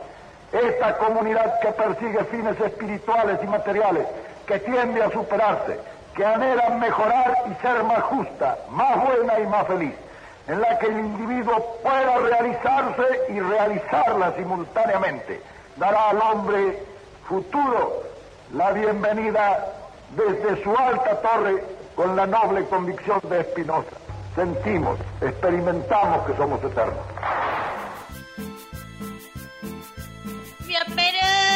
En la, en la edición dice, entre paréntesis, ovación prolongada. Hermoso. Bueno, nada, tiene además muchos puntos recuestionables el libro. Los libros hay que leerlos para cuestionarlos. Así que desde ese lugar, este, el sorteo de hoy, la comunidad organizada y conducción política, que tiene 380 mil páginas, que es un librazo del que hoy nos llegamos a hablar. Pero bueno, con esto nos vamos entonces a una nueva canción y entramos a la última media hora del programa. Vamos con Virus.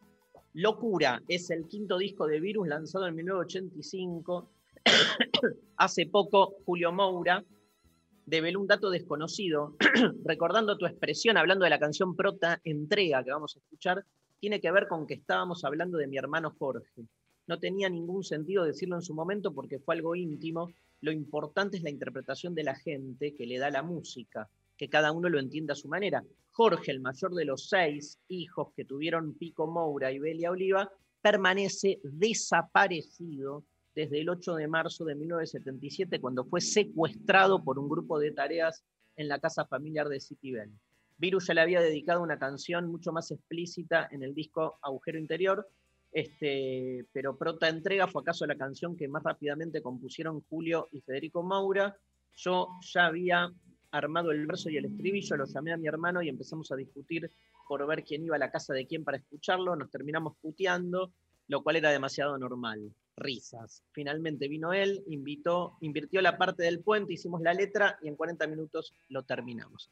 Increíble que un tema tan reconocido, tan bailable y tan supuestamente leve comience con recordando tu expresión y que los virus nos digan, los Moura, que este, ese verso remite al Moura desaparecido. Muchas veces esa distinción pedorra entre música comprometida y música liviana realmente es pedorra. Así que este virus, pronta entrega en lo intempestivo. Recordando tu expresión, vuelvo a desear esas noches de calor, llenas de ansiedad,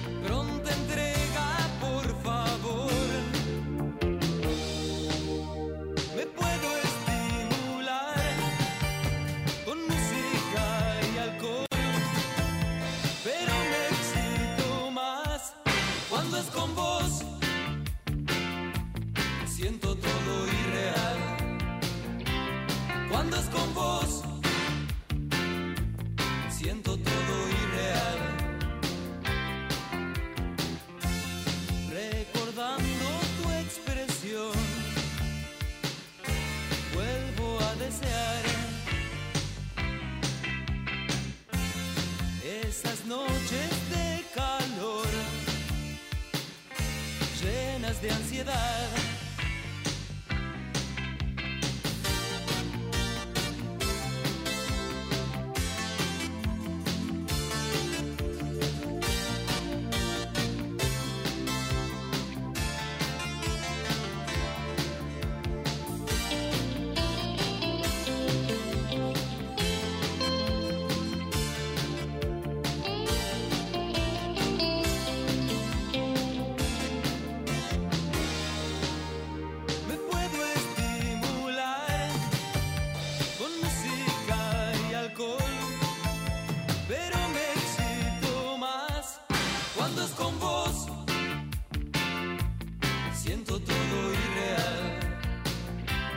Cuando es con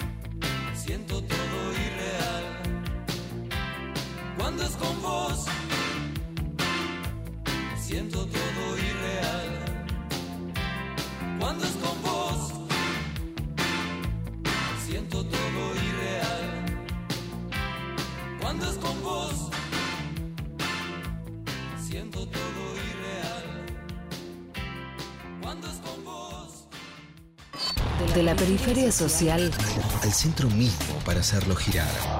y estallarlo en mil partes. Y sin centro.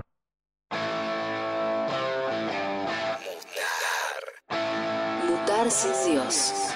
Solo. Rock. 937.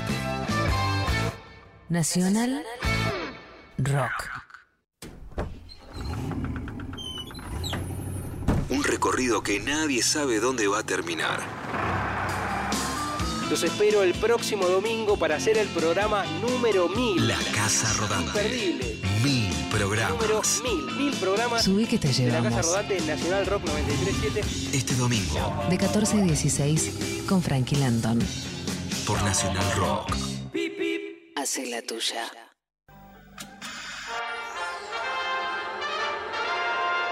Esta segunda ola que como un tsunami japonés amenaza con llevarnos a todos puestos, tiene que ser detenida y no depende ni de los Avengers ni de ningún superhéroe de Hollywood, que siempre terminan salvando al mundo en las películas, pero en la vida real se terminan encanutando las vacunas. No, esto depende de cada uno, una y une. Así que a tomar distancia con el barbijo bien puesto y las manos lavadas. 937 Nacional Rock. Hacé la tuya. Hacé la tuya, pero no hagas cualquiera. La mesa está servida. Hola, ¿qué tal? Divertirse a la tarde está asegurado. Hola, ¿qué tal? Lunes a viernes de 13 a 16 con Calu Bonfante y Nati Carulias. ¿Qué tal? Hola, ¿qué tal? Hola. ¿Qué tal? Hola. ¿Qué tal? Por 937 Nacional Rock. Hace la tuya. 937.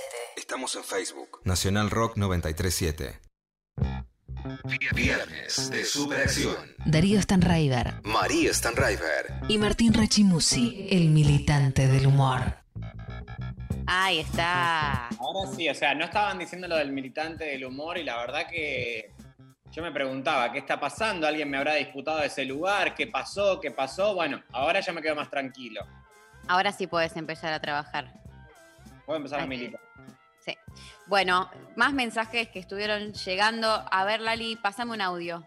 Hola, intempestives. Eh, yo quisiera ser pareja alguna vez de Gardel. Eh, nada, saludos. Gardel. Sí, el audio, ella estaba medio entonada, estaba medio tomada. Nada, mento, nada, mento, sí. Sí. Me encanta. Bueno, la que bebe a la mañana eh, tiene peor prensa que la que bebe a la noche. Pero bueno, yo no estoy en condiciones de defender esa idea. ¿Qué? ¿De beber a la mañana? No, no estaba, no estaba ebria, estaba entonada de, de Eros. De Eros. Estaba ebria, estaba ebria. Se la notó, se la escuchaba como arrastraba la. Como vos con el mezcal, Dari. Ayer me fui tomando mi copita de mezcal Amores. Tengo las distintas marcas, ya le, le tengo a cada uno el, el gusto, mientras miraba el capítulo 3 de la segunda temporada de mi serie del momento que es The Boys, serie que amo mal. Y fue muy hermoso, creo que fue uno de los momentos de mayor felicidad que viví los últimos dos años. El mayor Bueno. momento de felicidad fue ayer. Así, durmiéndome con el mezcal, viendo explotar cabezas. Qué bien. Qué suerte. Sí. Gracias. Me gusta. Se nota, mi, tengo como la energía de feliz, ¿no? De post feliz tenés la energía. Viste La bajada, le bajó. La bajada, la bajada que vos después decís, uy, ¿para qué hay que seguir viviendo? Porque uno sabe que no puede volver nunca a ese momento de felicidad. Siempre te das cuenta de la felicidad cuando se va. Total. Sí. Lali, quiero escuchar a la gente.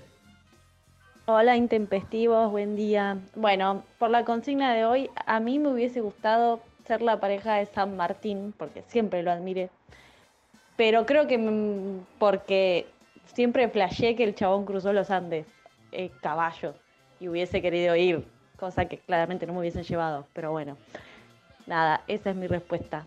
Besitos, la chapadora de flores. Qué genia. Atrás del caballo. Lo mejor empecemos por el final. La chapadora de flores viene de que ella suele este, mandar mensajes y ya se tiene el código o ella se presenta así. De chapa, de, de- no de chape. La chapadora de flores, dijo. Chapadora de chape. Es de chapista. Entonces es chapista. No, no, no. Bueno, eso rarísimo ya. Después, eh, es lindo que ella quiere ser la pareja porque le calienta el cruce de los Andes, pero que sabe que no le iban a llevar. O sea, ya arranca frustradita ella. Aparte, que pone. De chapar, chiques, dice. Obvio, obvio. Pero aparte, la imagino acá a la oyenta como su, su fantasía es estar garchando en el caballo, ¿entendés? Como, no, tipo, claro, ¿no, Martín? Era como más. Algo se le arma ahí de estar culeando arriba de un caballo. Que la verdad que uno piensa de, habiendo tantos lugares donde coger arriba de un animal, la verdad que no es lo más recomendable. ¿No es un poco sof- sofílico también? También un poco zoofílico es, totalmente. Y, y montafílico, porque es eh, cruzando la montaña. También, o sea, Muy poco, muy poco ambientalista. es muy poco ambientalista, porque la verdad que por una fantasía sexual eh, y también eh, ir eh, a ocupar otro terreno. O sea, tenemos, podemos tener un conflicto diplomático. Invadir Chile.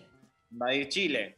O sea, Te digo, no sé si te dije, pero que la gente me para en la calle y me dice, qué bien el humor, cómo se nota, digamos, por los chistes que contás que estás tan bueno, tan buenos me dicen los chistes, cómo se nota este, que aprendés de Rechimusi. ahí está, ¿ves? Yo soy tu maestro en materia de humor. No puedo eh, hacer el remate de cómo se dice Mi- Yo, 99. mira, eh, Sofía, yo tengo muchísima tolerancia. Explícame por qué, explícame por qué. No, yo no puedo. eh, si yo le tengo que explicar por qué, llamala a Miki Luzardi, por favor. Pero sí. persona en los Yo estudios. leí, yo leí los 100 pilares del humor según Osvaldo Pacheco. Sí, Osvaldito Pacheco, un referente, todos nos formamos con él. Sí, pa, Osvaldito Pacheco. Yo lo veía, Martín. ¿Dónde lo veías? En la tele. ¿Osvaldo Pacheco? Sí, boludo. Tenía un programa. ¿Cómo se llamaba el programa? No sé, pero tenía. Bueno, lo llegué ya. a ver. O sea, Te si lo- juro, en la tele de los 70 estaba Pacheco. Bien. Hay muchos Pachecos. No, pero este es, a ver, espera. Hay mucho más. Hoy es el día de hablar de gente y no chequear data. Sí, o No. o sea, sí, ya estamos. Ya empezamos No, la cuarentena, la restricción. Ya es como prácticamente crónicas del encierro. Cada uno en la casa diciendo lo que puede. ¿Me chequeás Osvaldo Pacheco, comediante, por favor? Bueno. ¿cómo Bueno, no? eh, no, pará. Eh, ¿Qué más? ¿Otro audio? ¿Otro audio? Dale, otro audio. Che, nadie le daría a Cristina porque, o sea, sigue viva, por lo cual alguno podría argumentar que no es parte de la historia, pero claramente sí lo es. Y un remorbo, boludo, tipo, fue presidenta de la nación, aguante, yo le recaigo. Bueno, Mira, toda esta gente que llama y se hace la cancherita de le recaigo a Cristina, aparece Cristina y te escondes abajo de la mesa. Y, y además, después de, o sea, suponete que podés conversar dos minutos, eh, tenés que poder tener una performance de una situación sexual, o sea, es demasiado. Igual yo defiendo que eso no suceda porque es un poco incestuoso. Cristina es un ocupa un, poco lugar incestuoso. ¿Dónde está lo incestuoso? y es medio una conductora madre, Cristina. Hay Claro. algo medio de eso. No sé si el pasaje a, a- a la, a, a la carne corporal, a, este, a, a eso. Pero no, no tiene por qué ser un vínculo amoroso que incluya carne corporal en el sentido así más crudo del término. Tipo, imagínate que te pones de novio con Cristina y entonces charlas de, de política, ven Pero vos hace dos minutos dijiste que había que garchar. No, Dijiste, pero no, no importa. es sostenible el vínculo. Pero seguime, seguime en esta. Eh, ponele esta otra línea. ¿Es como una buena compañera? ¿O, o igual lo sentirías incestuoso? No, eh, si, si no se incluyese lo corporal, yo me, me enlisto en la, en, en la convivencia. no- Y si una vez que empezás a, a- vas, vas a comer, este, ven la tele juntos, charlan sobre los diarios, sobre la política, nada. Mirada va, mirada viene. Nos sentamos los dos en el living, ponemos la videocasetera y vemos todo, los materia- todo el material de Osvaldito Pacheco. Vemos las tardes pachequísimas, que era su programa por excelencia. No puedo creer, no puedo creer que no conozcas a Osvaldo Pacheco, no puedo creer. Se me ¿Quién cayó, es? se me cayó un ídolo, se me cayó. Mil disculpas, Darío. Te lo investigo para la semana que viene, te voy a generar una columna. Se me cayó porque bien. gran parte del humor que vos haces tiene que ver con esa fuente. No puedo creer. Pacheco. Sí. Te voy a Bien. pasar links de Osvaldito Pacheco. Sí, por Bueno. favor. Te quiero contar, vamos a jugar a un juego ahora con vos, Martín. Sí. Ahora estoy dudando si conoces a esta persona, pero calculo que sí. A Paul. La- no, la efeméride es de hoy. Nace hoy alguien en 1933. Sí. 1933. Tenés que adivinar quién es. Tenés ¿Está que podés vivo? preguntar. ¿Eh? ¿Está viva esa persona? Ah, ni idea. No, bueno. Ahí te O sea, averiguo, espera. 1930. Creo que no. Creo que no. Eh, Hace preguntas, otras. mundo político, mundo farándula, ¿qué mundo? Mundo, mundo, ac- actor. Actor, varón, Varón, está vivo, mira. y tiene, Wow. o sea, tienen 87, 88 años. Sí. Un actor de 87, 88 años vivo. Sí. Adivina el lugar, que es clave. ¿De, de qué país es? ¿Uruguayo? No, ¿Argentino? no, ¿Americano, mal llamado americano estadounidense? no, ¿Chileno? no. ¿Paraguayo? Del otro lado del océano. ¿Inglés? No, Tibio. no, ¿Español? no. Más. ¿Más arriba? Más arriba que. España. Y sí. Cruzá en los montes ¿Más arriba de dónde, chicos? de España. No sabe este chico nada de geografía. Está buscando ahí el. Necesita- No Eh, busques, adivina. No googlees. Francés, boludo. Pero no está más arriba Francia que Inglaterra. ¿Por qué me dicen más arriba? ¡Y España! Que España. Francés. Sí, De 87 años. sí. No es Jean-Pierre Noer porque no tiene 87. Empieza con Jean. Y es doble nombre. Gianluca. No, eso es italiano, Gianluca. Gianluca. Jean, Jean Paul. Jean-Paul Van Damme. No. Yo no lo conozco. No, nadie lo conoce. O sea, la verdad que es un juego imposible. Bueno, pero llegaste a francés. Llegué a francés. Ni siquiera. Jean Paul Belmondo. Ah, ¿quién es? No se lo conoce. No se lo ¿Quién sabe conoce. quién es? Belmondo además es apellido italiano, entonces no empiecen a cruzar la No frontera. creer, boludo. Pablo González, ¿lo conoces a Jean Paul Belmondo? Obvio. Sophie Cornell. No. Lali. Nadie, solo ustedes dos. La- ni la familia Belmondo lo, lo reconoce a Jean Paul. ¿Qué hizo? ¿Por qué es conocido? Ah, una cantidad Mirá la cantidad de películas que hizo. Mirá, mirá, mirá. Ah, no, es Pero terrible. vio esas películas. Las vimos todos, boludo. Belmondo. A ver.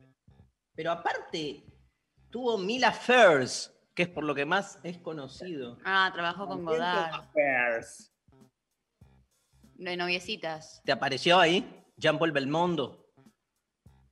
Trabajó en el marginal, dicen. Sí. Ah, sí. La revista Vanity Fair dice, ¿por qué a sus 87 años Jean Paul Belmondo sigue siendo uno de los actores más atractivos de la historia?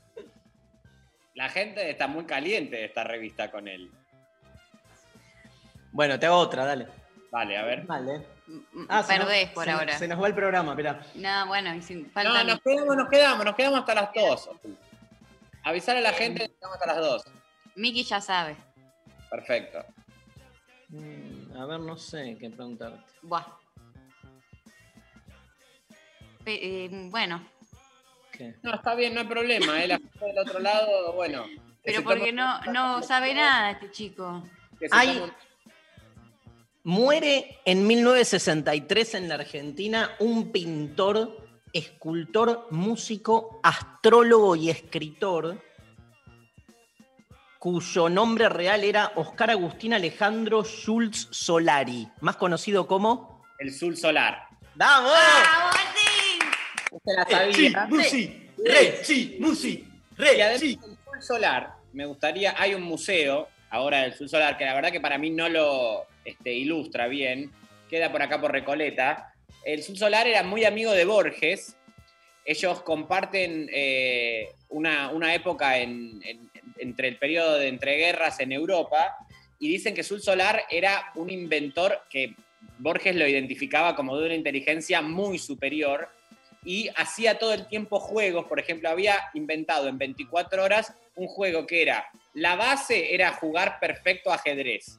Y sobre ese juego había montado un juego que era imposible de entender, pero que parece que cuando lo entendías era de una astucia supina.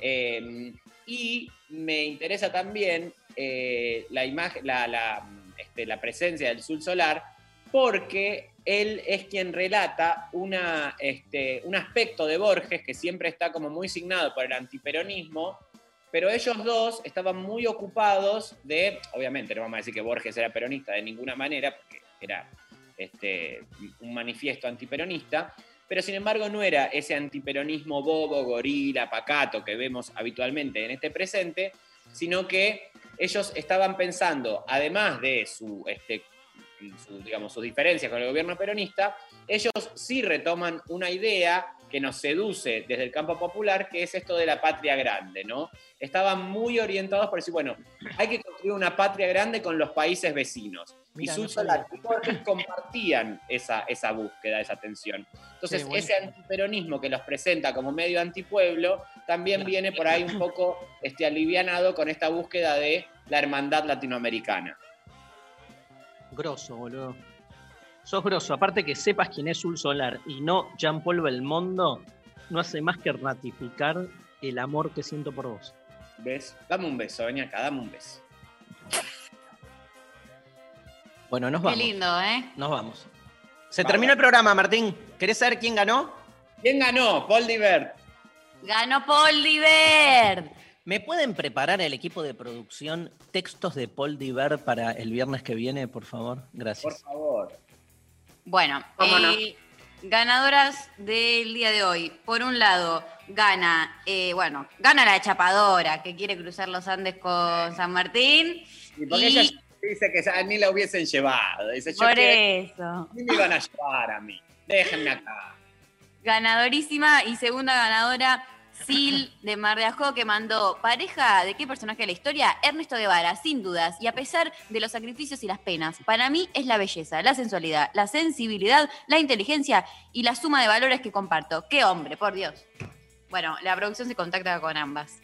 Listo. Nos fuimos. Terminó el programa. Eh, Marisa Monchi fue, eh, ha vendido más de 10 millones de álbumes, ganó numerosos premios nacionales e internacionales. Bueno, nada, este, ganó de todo. O que Você Quer Saber de Verdad es el octavo álbum de estudio de la cantante y compositora lanzado en el 2011. Y este, vamos a escuchar el tema De Ya Feliz para cerrar el programa de hoy. Gracias Lali Rombola, que hoy estuvo en estudio. Pablo González, que, este, bueno, que vuelve la semana que viene, Pablo, ¿no?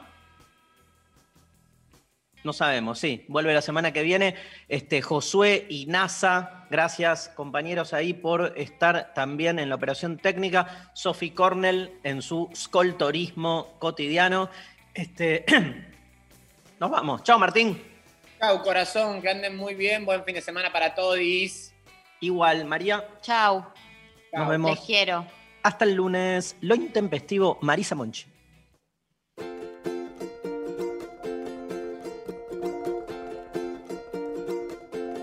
Seja feliz com seu país. Seja feliz